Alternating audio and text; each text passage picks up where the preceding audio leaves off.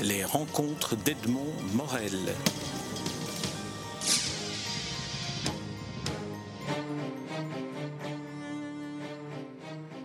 Paul nous nous rencontrons à la Maison Autrique à l'occasion du lancement d'une exposition consacrée aux jouets belges pendant la guerre 14-18 et aussi du, lancement de la parution de votre dernier livre en date, Les petits soldats de la Grande Guerre, 800 jouets de la Première Guerre mondiale, et c'est paru chez Glénat. Alors, l'exposition et le livre, vous allez nous en parler euh, de manière euh, entrelacée. Quelle est la spécificité de l'un par rapport à l'autre? Mais En fait, cette exposition consacrée aux jouets belges, ce n'est qu'un chapitre, on va dire, du livre puisque l'ensemble du livre couvre la production de soldats et de jeux jeux de cartes, jeux de loi, euh, jeux de construction, bateaux et autres choses, qui ont été fabriqués tant en France, en Allemagne, en Belgique, en Angleterre et bien dans des pays neutres à l'époque comme l'Espagne.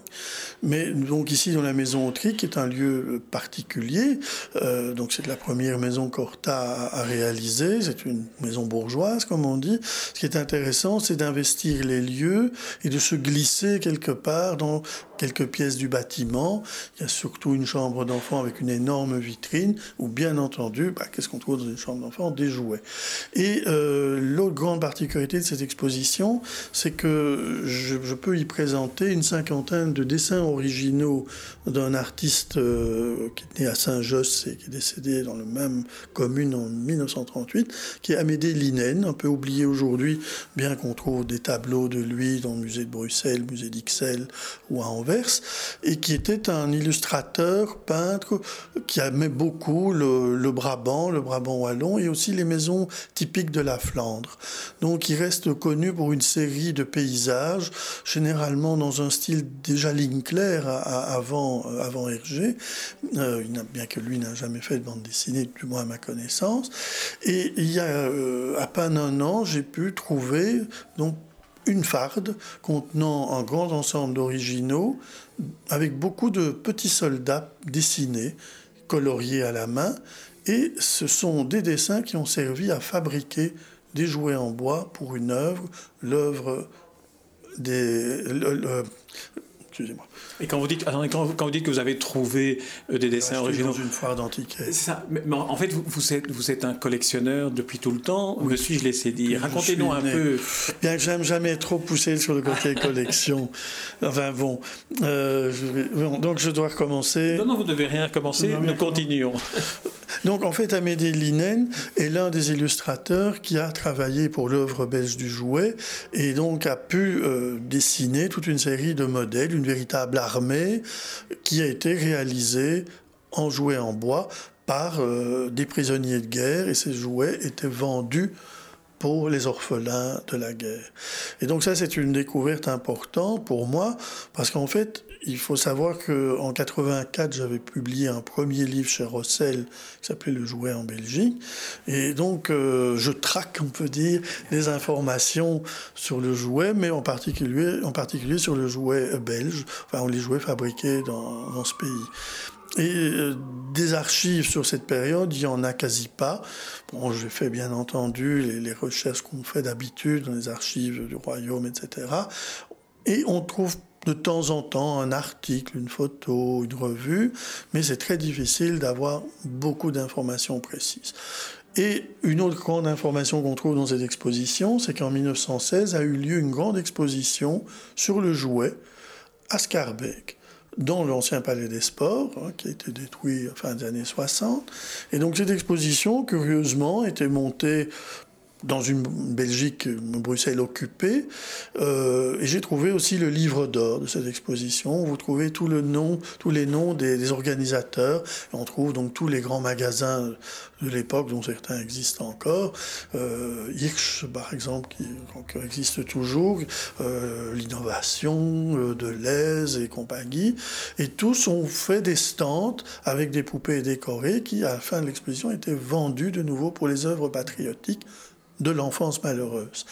Mais on trouve aussi dans cette exposition un stand de plusieurs petites firmes nées de ces sociétés de bienfaisance, dont d'abord l'œuvre belge du jouet, la marque Jouet belge, la marque Jouet liégeois installée à Liège bien entendu, et la mare de poupée Remdeo, qui était installée à Louvain et dont le nom vient de l'anagramme de la princesse de Mérode, qui était une des personnalités qui a pu organiser tout ce mouvement avec, on va dire, la bénédiction de la reine Elisabeth qui était de l'autre côté du front. Alors, quels sont, quels sont les types de, jouets que, que, vous avez rassemblés dans cette exposition qui, je le rappelle, se tient à la Maison Autrique? Alors beaucoup de ces jouets sont en bois. Euh, ce sont souvent donc des jouets, on va dire, pacifiques. Euh, parce que, bien entendu, ces jouets veulent aussi être une, rivalité aux jouets allemands qui, avant-guerre, étaient prépondérants commercialement. L'Allemagne a toujours été, elle est encore aujourd'hui un grand, grand producteur de jouets de grande qualité, il faut le dire. Et donc, euh, pensons rien qu'au train Marklin qui existait déjà, qui ont commencé dans les années 1880. Donc, ils avaient une prépondérance, juste la France essayait de rivaliser. Et en Belgique, il y avait très peu, très peu de fabricants. On était spécialisé euh, dans la fabrication de, de, chevaux en carton, dont d'ailleurs, euh, dans l'exposition, on a mis un bel ensemble, bien que ces ces, petits chevaux datent des débuts des années 20, mais ont été fabriqués à Daines avec des moules bruxellois des années 1880. Et donc, donc des jouets pacifiques et quels autres types de jouets Et quelques, une, armée donc, qui a été dessinée par Amédée Linen, dont on a retrouvé euh, quelques exemplaires. Aussi quelques jouets en bois militaires qui sont aussi des uniformes du début ouvert de l'avant-guerre fabriqués par le jouet liégeois. Mais vous n'avez pas de jouets de soldats casqués ou des choses comme ça, ou de tanks, etc. Parce que je suppose que les Allemands n'auraient sans doute pas euh, permis. Il faut rappeler que, que la Belgique est, sur quasi l'ensemble de son territoire, occupée par les Allemands. Donc c'est une population occupée qui euh, donne à ses enfants des, des jouets. Qu'est-ce que nous apprend la, collection de jouets que vous avez rassemblée sur le, la vie au quotidien des familles euh, mais bon, ça montre d'une part une préoccupation de, des gens qui ont eu ces initiatives de monter ces, petites fabriques, c'est de, répondre à, deux choses. C'est d'une part, il y a euh, une main-d'œuvre, on va dire, inoccupée, qui sont les, les blessés, les, prisonniers de guerre belges, bien entendu, qui sont là, qui, s'ils ne sont pas blessés, risquent d'être envoyés en Allemagne pour travailler pour, euh, les Allemands. Et donc, euh, c'est une manière de leur donner du travail et donc un peu de revenus. Il y a quand même pas mal rapidement de, familles éprouvées. Et donc, le but de ces organisations, c'est d'aider ces gens-là. Donc, utiliser cette main-d'œuvre, leur donner des revenus, et avoir un rôle philanthropique quelque part. Derrière ça, il y a aussi un message malgré tout patriotique, parce que le, choix des jouets n'est pas anodin. Une des plus belles pièces de l'exposition représente un ensemble de petites maisons en bois en pyrogravure, relativement réaliste, peint à la main, et ça représente le béguinage de, Dixmude. Or, Dixmude se trouve sur l'Isère et dès 1914 va être quasiment rasé, et le béguinage également, puisque c'est là que les, les fusiliers marins de l'amiral Rorsac vont tenir 17 jours au lieu des 4 jours qu'on leur demandait à la base. Je crois qu'il n'y a même pas eu un dixième de rescapés de, cette bataille. Et bien entendu, ben, Dixmude a lourdement payé, comme d'autres villes en Belgique, bien entendu, le poids de la guerre. Et la marque jouée belge fait ce village. Ce n'est pas anodin, bien entendu. Et ils vont faire aussi d'autres maisons, comme des maisons d'Ypres, de Furnes, l'église de Lisseweg. Qui reconstruisait les ruines, en quelque sorte. C'est-à-dire qu'il y avait une évocation de ces euh, petites villes et villages flamands proches proche ou sur le front. Ils ont aussi fait quelques maisons de la Grand Prince de Bruxelles. Mais c'est ça qui voulait marquer. Euh, Jouet Liégeois va produire un curieux jeu qui s'appelle le jeu de l'Isère, dont je n'ai malheureusement retrouvé que quelques pièces. Euh, et donc là aussi, il, crée un espèce de patriotisme local. On trouve aussi des, poupées avec les botresses, des, des, jeux de loi qui représentent aussi les, paysages de la région de Liège, avec un superbe cachet avec le, perron liégeois en jaune et rouge. Donc, quelque part, on ne veut pas dire que c'est une digue à l'occupant, mais c'est une manière d'essayer de remonter le moral patriotique sans non plus prendre des risques effrénés. Quoi. Vous avez évoqué le fait que euh, la fabrication de jouets en Belgique donnait du travail à des mutilés de guerre, des blessés de guerre. Euh, quelle, était la, fonction de, la distribution des, jouets? Vous avez évoqué les orphelins.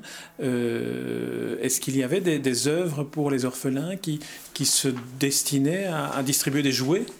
C'est-à-dire que quand on, lit euh, le peu d'informations qu'on trouve sur le début de la guerre à ce niveau-là, c'est-à-dire sur la vie quotidienne, on se rend compte qu'à peine un mois, deux mois après euh, le, début des hostilités en Belgique, les œuvres patriotiques commencent à, fleurir. Mais ils sont d'abord euh, pour les besoins immédiats, alimentation, vêtements, chauffage. Euh, si on va un peu plus loin sur la vie quotidienne à Bruxelles, on se rend compte que par exemple les années 1916-1917 sont des périodes de carence alimentaire énormes. C'est l'époque, bon, tout à fait oubliée, où les Allemands réquisitionnent tout ce qui est métal, le cuivre entre autres, pour fabriquer bien entendu euh, des canons. Et euh, les, gens se trouvent vraiment dans des positions vraiment difficiles. Et donc je ne veux pas dire que les œuvres pullulaient, mais il y en a beaucoup dans des domaines très très très variés. Et c'est vrai que une de ces œuvres va s'intéresser aux, jouets avec donc les, fonctions euh, déjà citées. n'est peut-être pas l'œuvre la plus importante, mais elle va être dans une mouvance qui va se développer particulièrement euh, à Bruxelles, alors que vraisemblablement euh, l'occupant doit se dire bon, ça peut aider la population locale. D'un côté, euh, c'est toujours une manière de, d'activer un patriotisme. Mais sur ces jouets, on ne trouve jamais un drapeau belge. Mais bon, on utilise bon, des marques, bon, jouets belges, bon, qui devient une marque, utilise d'abord la marque Lyon belge. Et puis après, ils, ne peuvent plus l'utiliser. Donc, quelque part, le RMDO de Mérode, tout ça est quand même lié à une, Belgique occupée. Euh, c'est pas de la résistance ouverte, mais on peut dire que c'est de la résistance passive. Quoi.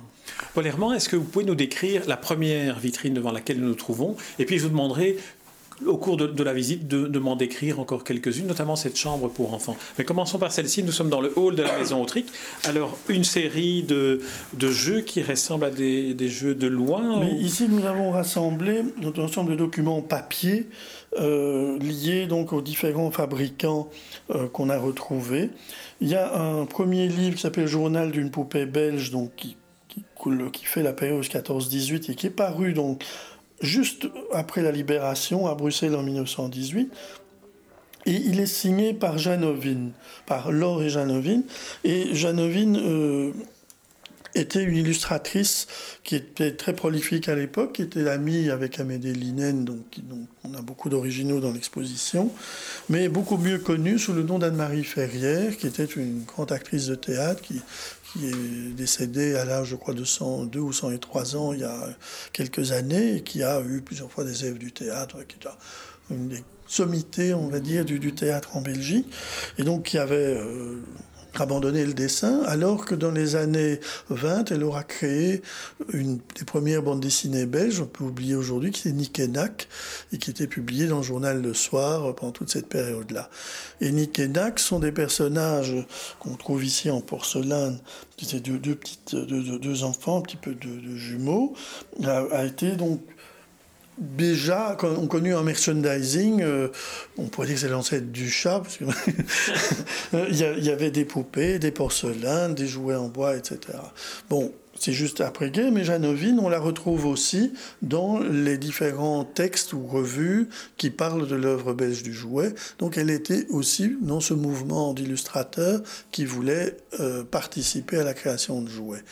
Pour le jouet liégeois, on trouve euh, Jaspar, qui est un, illustrateur qui faisait énormément de choses dans la région de Liège. Il va dessiner des jeux de société, il va également dessiner des jouets en bois, et il va produire avec son frère toute une grande partie du catalogue de ce fabricant, qui continuera un peu à produire après-guerre et qui disparaîtra au courant fin des années 20, parce qu'évidemment, après la guerre, ben, la vie reprend, du jouet métallique revient et les Allemands reproduisent aussi du jouet de plus grande qualité. Et donc là, le, la loi de l'offre et de la, concurrence, la loi de l'offre et de la demande reprend.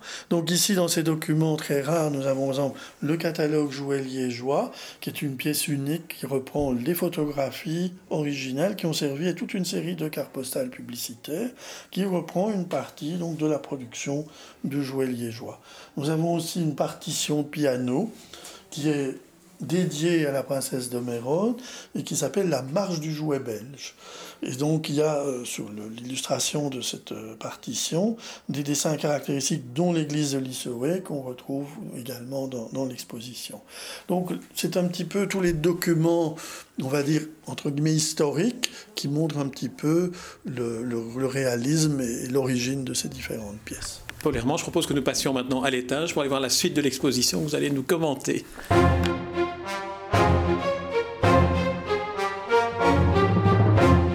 Dans l'entresol de la maison Autrique, des, dessins, lignes claires comme vous disiez. Alors ils sont, ils sont tous beaux. On pourrait le dire. Alors oui, il y a par exemple un dessin qui est signé, daté 1916, qui est intitulé Le bombardement.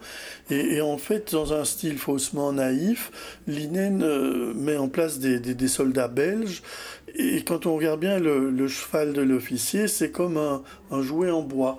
Il est comme taillé, les pieds sont comme des allumettes. Et euh, il y, a un côté à la fois grotesque dans le dessin, il y a une espèce de saucisse volante avec des personnages qui sont liés ou qui en tombent. Ah, mais c'est malgré tout le, bombardement d'une ville avec des, des, façades qu'on pourrait dire hispano-flamandes. C'est un dessin... Euh, qui montre un petit peu justement l'intérêt de la fois pour le jouet, alors que finalement son dessin est parfois d'un réalisme étonnant, mais avec toujours un petit côté humoristique, sarcastique. Il y a un autre dessin, le, veau mal complaisant, et on, cette vache qui ne veut pas avancer, enfin, ou le veau, comme le dessin, il est poussé par euh, un, jeune garçon. La, fermière essaie de le tirer vainement. Vers la boucherie d'ailleurs. Hein. oui, vers la boucherie. Et, les, personnages regardent ça, une situation un peu désabusée. Enfin, et d'un autre côté, il y a à la fois les, décors, les paysages qui montrent un petit peu la, la campagne de l'époque, quoi. Alors nous avons vu avant ceci deux, euh, deux, cadres dans lesquels se trouvaient des dessins avec des, des, paysages urbains, des villes malines. Alors là, c'est à partir de là que des jouets en carton sont faits des jouets en, bois. En, bois. Euh, oui, mais, mais on, voit surtout dans les planches qu'il a fait avec les petits soldats, il a, là, il a vraiment, comme pour le terme anglo-saxon, model sheet, le modèle qui sert exactement à faire un jouet. Par contre, dans ces illustrations de paysages, il est évident que pour, entre autres, les, les, les villages réalisés par Jouet Belge, on, retrouve les mêmes petits toits, les mêmes couleurs. Il adore les maisons blanches, vous savez, le bas de la maison peint en noir Hein, pour, pour l'humidité. Il y a, y, a, y a ce côté à la fois paisible, ancien aussi quelque part. C'est l'ancienne Belgique d'avant 14 qui est, qui est célébrée.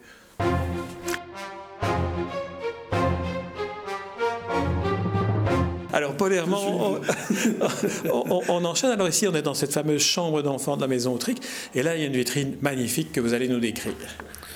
Eh bien, dans cette grande vitrine là, de, de 2,50 m sur 2, euh, on a pu regrouper, un, je crois, un, bel, un bel ensemble de, jouets, euh, donc jouets belges, jouets liégeois et œuvres belges du jouet. Il y a, par exemple, comme pièce euh, absolument rarissime, une poupée ethnographique jouet liégeois avec une tête en plâtre. Le musée de la vie wallonne en a deux, trois, mais qui sont pas toujours exposés. Sinon, euh, je dis, c'est des objets qu'on rencontre euh, extrêmement rarement. Ils sont tellement fragiles. Fragiles. Et puis, vous savez, le grand problème, c'est qu'on ne sait pas euh, à combien d'exemplaires ces jouets ont été produits. Parce que, bon, d'abord, c'est une période évidemment difficile, période de guerre. Ils n'ont pas beaucoup de matériaux. On se doute aussi on n'a pas de renseignements d'ailleurs si ces activités ont duré vraiment très très longtemps Est-ce qu'ils ont pas non plus des grosses, grosses sociétés? Et puis on peut se douter que la distribution de, ces jouets euh, devait être limitée fatalement à la Belgique.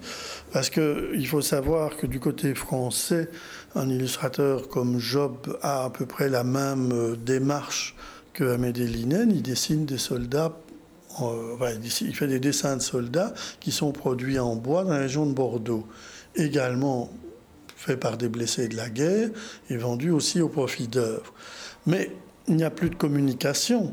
Et quand la grande exposition de 1916 à Scarbeck, dont nous avons aussi le livre d'or, euh, a lieu, il n'y a que du jouet belge. Il n'y a pas, bien entendu, ces jouets ils n'ont pas passé les, les, les tranchées, bien entendu. Hein. Ça, front n'a pas été... Non, non, non. Et je ne pense pas que les Allemands auraient laissé faire euh, pour des, raisons, bien entendu, idéologiques et, politiques évidentes. Alors ici, on a par exemple un ensemble tout à fait extraordinaire qui est la, la foire commerciale de Bruxelles. Euh, enfin, la foire du Midi, comme on dirait. Je ne sais pas s'il se déroulait à la gare du Midi à l'époque, mais avec la roue de la fortune, la baraque à frites, un théâtre, un, manège, des balançoires avec le titre de Meeting Aviation, les roulettes des forains et toute une série de petits personnages et de lampadaires. Qui... Donc c'est un ensemble de plus de 60 pièces, de nouveau en bois, peint à la main, toujours de cette manière assez naïve qui euh, bon, ils sont cachetés œuvres belges jouets, il n'y a pas de signature, mais quelque part, on se dit bien qu'Amélie Linen est un petit peu derrière, avec, euh, on va dire, sa bande de copains, euh, Janovine, Rama et Fox, qui sont les autres illustrateurs qui participent au mouvement. Il y a aussi une école tout à fait dans le même style. On a quelques soldats en plomb qui sont fabriqués par Jouet Liégeois et qu'on peut identifier grâce à une carte postale euh, publicitaire de Jouet Liégeois, qui d'ailleurs sur la carte signale que leurs jouets sont faits aussi par des mutilés et des chômeurs durant la guerre. Donc de nouveau toujours ce côté social. Euh, nous avons aussi une poupée qui représente la première reine des Belges et qui est munie d'une tête en biscuit de, de Fouisseau. De Fouisseau étant euh, le seul fabricant connu de poupées type porcelaine avant la guerre de 14, mais les Allemands vont détruire l'usine et les moules, donc c'était à Beaudour, et le, le, stock de, de, ces poupées va servir à la firme Remdeo à Louvain, qui ne fabriquait en fait que des corps, et c'était le sculpteur Charlier qui animait cet atelier pour la princesse de Mérode. Et donc, il, utilisait les poupées de Baudou, enfin les têtes de Baudou, pour les joindre à ces, ce de poupées. Poupées qu'on ne retrouve quasi plus aujourd'hui. Il y a également un ensemble de meubles, un peu de type gourmet. Et tous ces jouets sont marqués, la plupart du temps, soit de cachettes, soit d'étiquettes, euh, avec donc jouets belges, jouets liégeois, œuvres belges du jouet. Herman, nous n'aurons pas le temps de faire toute la visite de la Maison Trick. J'aimerais que pour terminer cet entretien, vous nous disiez quelques mots sur le, livre Petit soldat de la Grande Guerre qui vient de paraître aux éditions Glénat. Que vont y trouver les, lecteurs?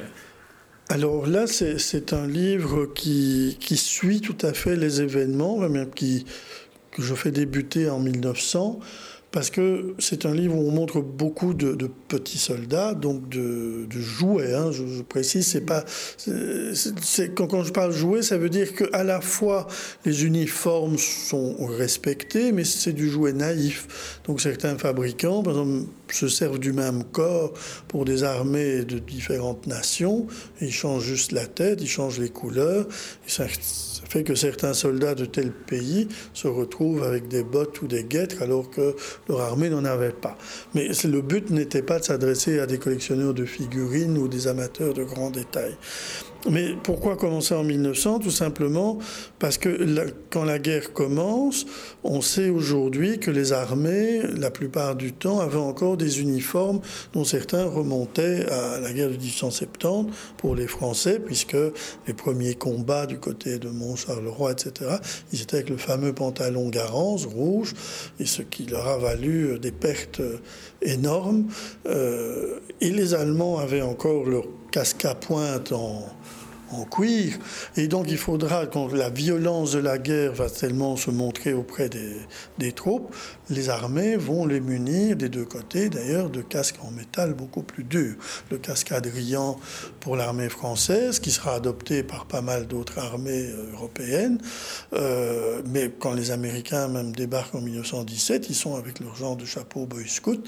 Euh, donc il y a à la fois, on a l'impression que la guerre commence avec des uniformes du siècle de passé et que ces uniformes vont très rapidement abandonner leurs belles couleurs, sauf les uniformes de parade par exemple, hein, puisqu'on apprend tous les régiments prussiens adorent défiler avec des broderies et compagnie, mais évidemment face au front, ils s'habillent euh, plutôt en vert de gris. Quoi. Et donc ce livre qui fait 264 pages montre un petit peu l'arrivée de toutes ces armées. Donc on passe en vue l'Autriche, euh, l'Empire allemand, l'armée française, et puis on suit les événements. Et on dit, voilà, ou 14, la Belgique est envahie, et certaines photos donc sont des reconstitutions, mais toujours à l'aide de jouets. Donc je, me refuse d'utiliser des maquettes actuelles, etc.